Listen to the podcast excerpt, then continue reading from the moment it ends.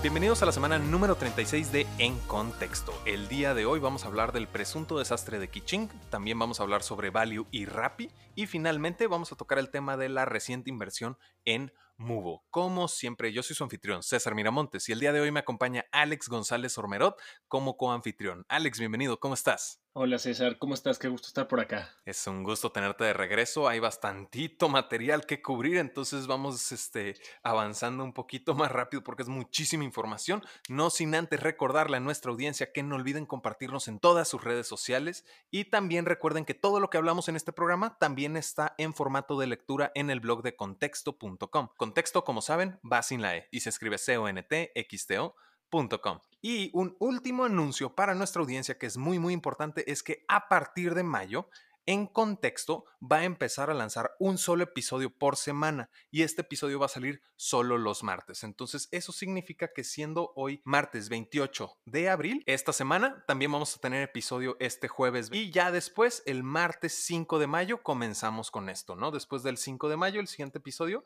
va a salir el 12 de mayo y así sucesivamente, ¿no? Tienen que tener en cuenta eso por si de pronto es jueves y no tienen episodio, el anuncio está en este episodio y en el de este jueves. Con todo esto creo que ya podemos empezar con nuestra primera noticia, ¿no, Alex? Sí, adelante, démosle. Kits portables y dispensables con tecnología CRISPR. Después de que Uber se va, si realmente los taxistas aprendieron algo de todo este episodio. Curioso enfoque en rentabilidad. Nadie, nadie hubiera pensado en un traductor en tu mismo idioma que es exactamente el target que se tiene que bancarizar. Donde hablamos de las noticias más importantes en el mundo del emprendimiento, tecnología y capital de riesgo en América Latina. Así es, en contexto.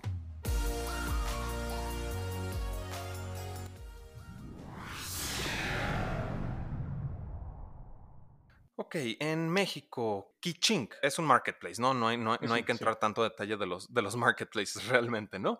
Entonces, realmente lo que está pasando con Kichink es que al parecer hay más no, ¿cuál, ¿cuál, más de una? Hay muchas quejas de usuarios de la plataforma de Kichink en la que no se les está reembolsando su dinero, ni en el plazo especificado durante 2019, ni durante los nuevos plazos de 2020, ¿no? Entonces, nada más como un poquito de background, en 2019 los plazos para hacer los depósitos de los pagos, en 2019 de nuevo, era de 10 días y ahora en 2020, pues ya lo extendieron a 90 días, ¿no? A lo cual mucha gente asegura que ya pasaron los 90 días, no ha sucedido. Hay todo un movimiento en redes sociales con el hashtag Kiching no paga y el arroba Kiching no paga.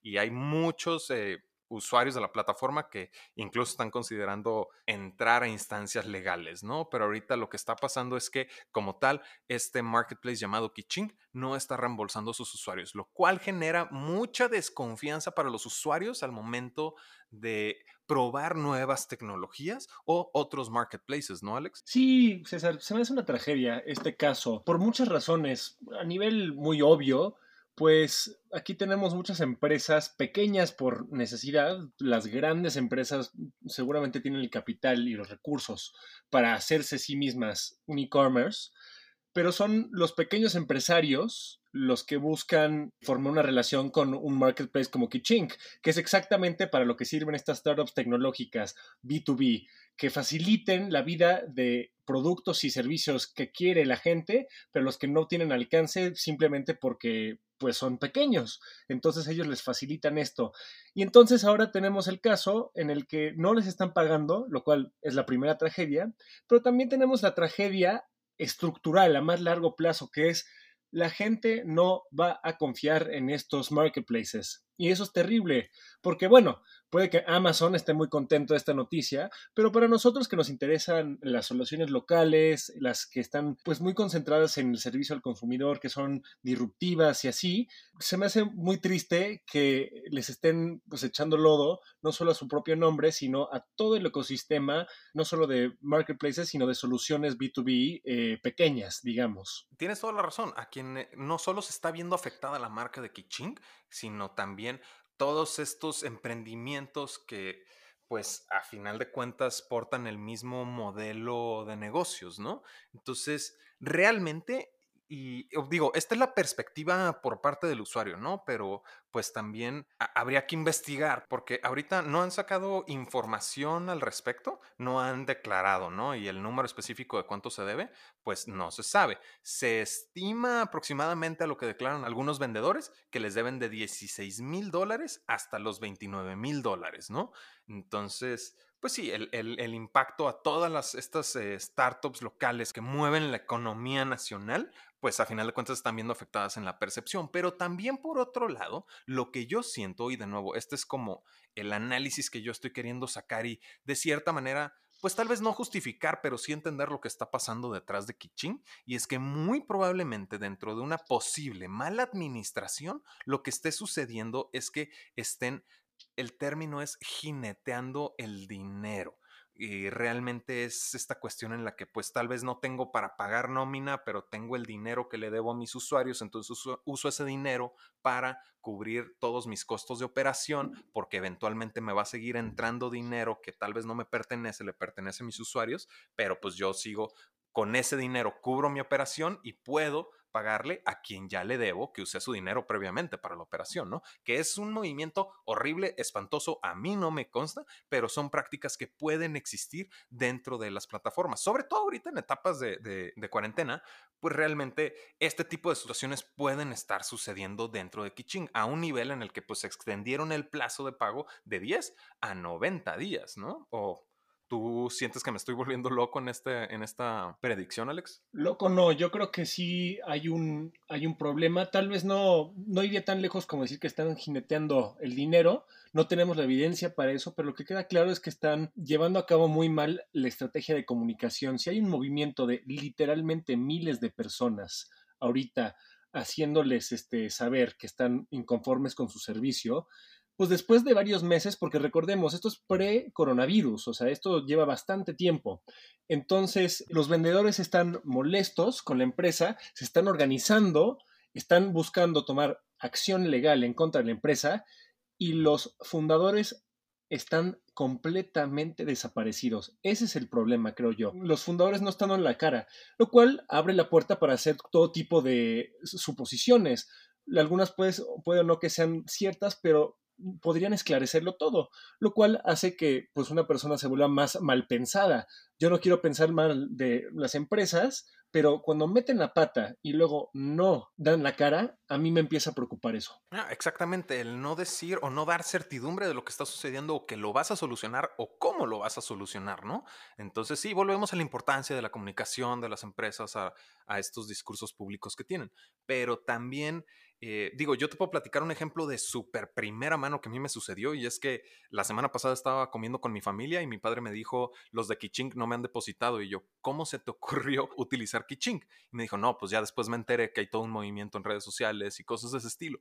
Y, y te voy a decir, la cantidad es de 400 pesos mexicanos, lo cual estamos hablando de 20 dólares solamente, ¿no? Mi padre pues justifica mucho esta parte en la que pues dicen que son hasta 90 días, ¿no? Pero estamos hablando de cantidades tan pequeñas que también se están retrasando, que, que generan esta, pues incertidumbre al momento de que yo no sé qué hay detrás de Kiching, yo no sé qué dicen los fundadores de Kiching al respecto y por qué está sucediendo esto, ¿no? Y, si realmente se va a solucionar o no. Sí, habla de una mala gestión por parte de Kiching, claramente, porque los estimados varían bastante, aquí tampoco hay mucha claridad, pero se estima por la cantidad de gente que ha estado moviendo las protestas en línea en torno a Kiching, que pues el monto varía entre 16 y 29 mil dólares. Son cantidades importantes de dinero, pero para una empresa no debería ser ridículamente difícil ver cómo le haces. Entonces, o una, están en el hoyo completamente, o algo está yéndoles muy mal para que no puedan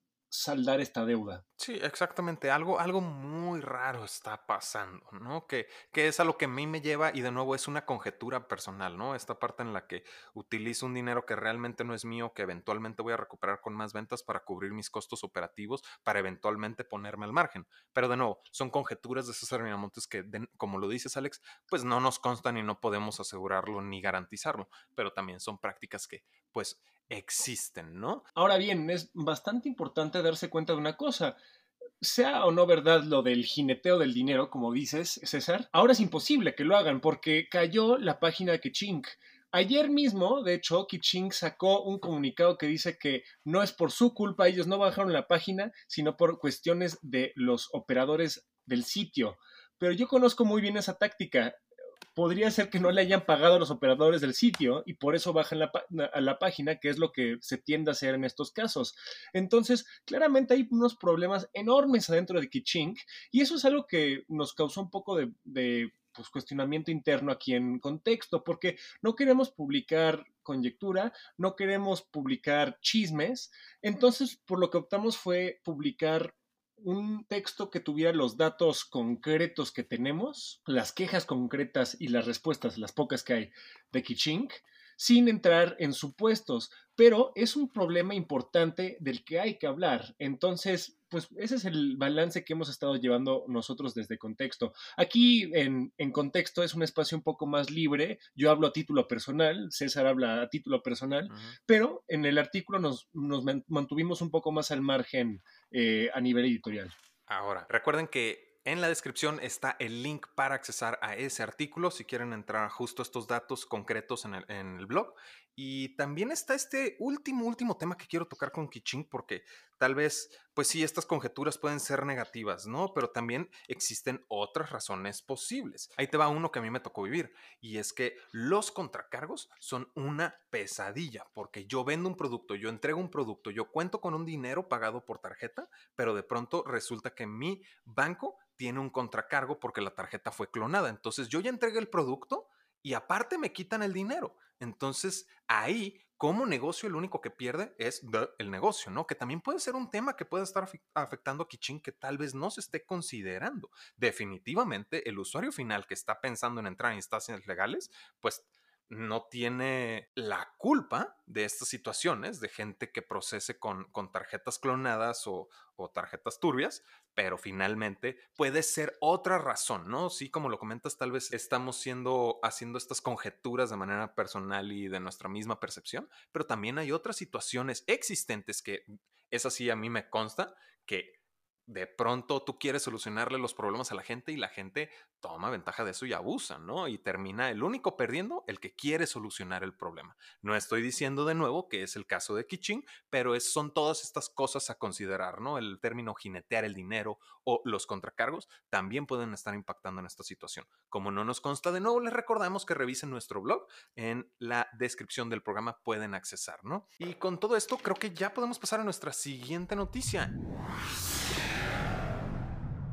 Nuestra siguiente noticia es con Rappi y con Value. Esta alianza está súper interesante, súper inteligente y hay dos, tres cosillas que tocar en específico. Rappi y Value se están aliando, ¿no? Y como Rappi y Value se están aliando, tenemos que explicar qué es Value, ¿no? Value es una startup de Colombia venezolana que ayuda a las personas a enviar dinero a Venezuela, ya que están conscientes de la situación económica actual. Esta alianza entre Rappi y Value, curiosamente, Alex, no va para el usuario final, el usuario que solicita los pedidos de comida o de entregas. ¿Verdad? Sí, es un, es un caso profundamente latinoamericano, me conmueve bastante.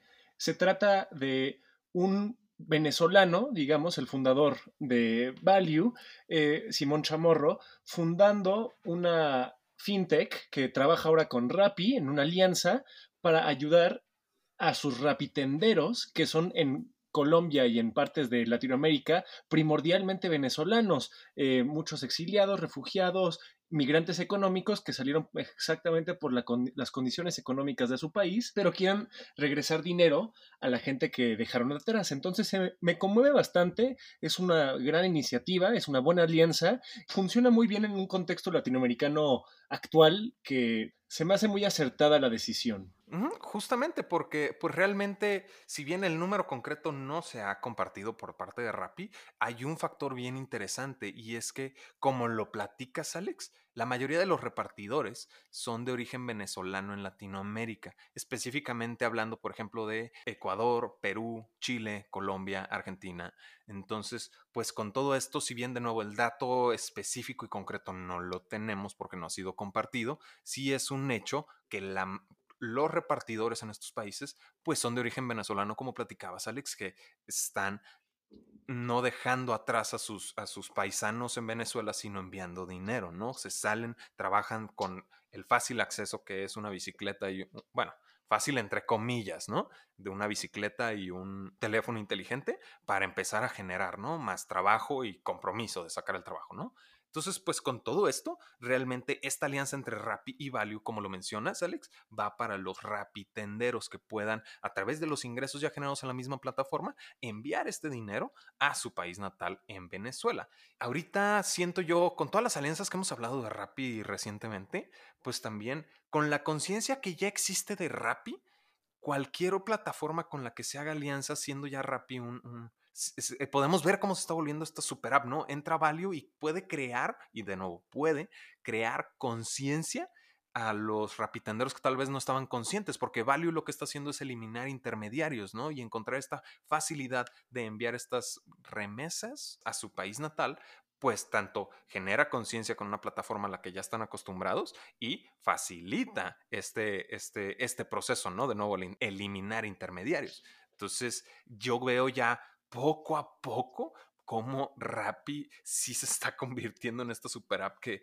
que prometen, ¿no? Ya al momento que cualquier cosa que integre, como ya es eh, tan grande como lo conocemos actualmente, el Rappi tendero asimilaría value, ¿no? Y me gusta bastante el hecho de que dudaste un poco en llamarlo una remesa, porque justamente ese es el efecto que tienen las super apps. Cuando tienes todo adentro de una aplicación y empiezas a mezclar actividades que solían estar muy separadas por logística, por empresa o lo que fuera, empiezan a borrarse y enturbiarse un poco los límites de estas transacciones que no necesariamente deberían ser separadas. Transferir dinero directamente desde quien te emplea a tu familia, pues sí, es una remesa si está en otro país, pero no tiene que ser una cosa rara, lo puedes transferir donde quieras y como quieras, pero como históricamente es muy difícil transferir dinero de un país a otro, se ha dejado muy en claro que eso es una remesa. Y aquí como se simplifica bastante con la super app Rappi, de repente tienes esa confusión. Pues si es una remesa, pues es bastante fácil. pues sí, realmente sí. Pero justo se difumina la línea, medio confunde, pero a final de cuentas, la ventaja que, que está sacando Value al momento de generar tal vez un poco más de presencia en, los, en, en su mercado meta, ¿no? Entonces, pues con todo esto, eh, yo creo que ya podemos pasar a nuestra siguiente noticia. Y nuestra siguiente noticia es también en Colombia. Dale. En Colombia existe esta startup de movilidad llamada Mubo, que acaba de recibir una inversión de 2 millones de dólares. ¿Y quién fue el inversor principal? Fue Auteco. Pues antes de entrar a detalles, está interesante el hecho de que estamos viendo una inversión en la industria de micromovilidad. Sí, se me hizo interesante también. O sea, hemos visto la catástrofe que ha sido para muchas empresas de micromovilidad y sin embargo, o sea, sí hemos visto problemas muy, muy graves, pero no la destrucción del mercado en sí. Entonces, lo que empiezo a presentir y lo que he discutido con muchos VCs y otros fundadores es que aunque como tal solos, tal vez la micromovilidad no sea un negocio redituable por sí solo, pero como parte de una flotilla, de una empresa un poco más diversa, como es Auteco con sus motocicletas y transporte eléctrico, de repente empieza a ser un brazo más de una empresa y así sí se puede volver redituable. Es interesante ver cómo poco a poco vamos a ver cómo se ajusta el mercado y no significa que vayan a desaparecer estos scooters, estas bicis, estas motos de la calle, porque la, economía compartida está aquí para quedarse, sino es afinar los detalles para ver que sea accesible y redituable. Y eso es lo que es más interesante de esta inversión. Sí, a ver, eh, retomando un poquito los números declarados por Mubo, es que en 2019, pues sus ingresos aumentaron 325%, ¿no? De, acuerdo a, Mubo. Entonces, el uso de las plataformas existe. Lo que hemos presenciado, o por lo menos en el programa, lo que más hemos hablado, son problemas de comunicación con, como lo que hubo con Grow, ¿no? Entonces, pues realmente con esto a final de cuentas, si te pones a pensarlo, porque quien está detrás de Mubo, que es Auteco, pues es un corporativo grande e importante, ¿no? Con una atracción de más de 70 años. Entonces, pues realmente hasta cierto punto ya podemos ver el reflejo de la luz al final del túnel, ¿no? No estamos viendo la luz, estamos viendo el reflejo. Ya vemos cuándo va a terminar la cuarentena. Y todo lo que involucra económicamente, pues hasta al día de hoy es incertidumbre. Entonces, una vez que ya la gente pueda salir, es probable, o bueno, esa es mi teoría, que pueden empezar a apreciar un poco más las cosas, ¿no? Y una vez que la gente salga a las calles, se reactiva sus actividades, ¿no? Y en sus actividades, el ir a trabajar, el ir a, comprar, lo que tú quieras, pues a final de cuentas eran parte de su día a día estas, estas plataformas de, de micromovilidad. Entonces se van a retomar una vez que esto termine, ¿no? Pero ojo con esos números, porque eso es un poco el engaño en el que vivimos durante varios años con la política del crecimiento a toda costa, que era, pues mira cuánta gente se une, mira cuánta gente viene y usa la plataforma, pero mira a WeWork, mira a todas estas startups que están ahorita sufriendo un poco, que sí tienen mucho uptake de su producto, pero no son redituables. Entonces también yo creo que son dos puntos diferentes. Sí, qué padre que haya incrementado 300 plus el uptake de la empresa, pero también habrá que ver si eso es sustentable. Por supuesto, es una parte importante de, que sea eh, sostenible las ganancias de una empresa que, o que, que cree ganancias, que haya gente que use el producto. Pero si el modelo de negocios no funciona como tal, no importa cuánta gente se una, puede que no funcione. Entonces, lo que me interesa a mí es que la inversión habla más para mí que la cantidad de gente que lo usa, porque significa que alguien vio el modelo de negocios y dijo que sí era redituable e invirtió una cantidad importante en ella. Ah, tienes toda la razón. No, es que sí, sí, sí concuerdo contigo. Digo, a final de cuentas declaran ingresos, no, no, no no descargas ni usos ni, ni, todo lo que tú quieras, ¿no? Que no realmente sea irreditable para la empresa. Pero pues también probablemente me pueda yo estar basando en la atracción que tiene más Auteco que en el mismo o la misma startup Mubo, ¿no? Porque también pues lo que están logrando con esta inversión, se van a agregar 500 bicicletas eléctricas a la flota actual de, de la startup, ¿no? Pero a final de cuentas sí tienes razón. Me puedes decir tú a mí lo que tú quieras en, cuestión de adquisición de usuarios y de ingresos. Pero finalmente, pues con un poco de tiempo, eh, pues podremos esclarecer un poco estas dudas, ¿no? Con eso estamos cubriendo las noticias más importantes en el ecosistema del emprendimiento, tecnología y capital de riesgo en América Latina. Como siempre, yo fui César Miramontes. Y yo soy Alex González Ormedo. Y ahora sí estás en contexto.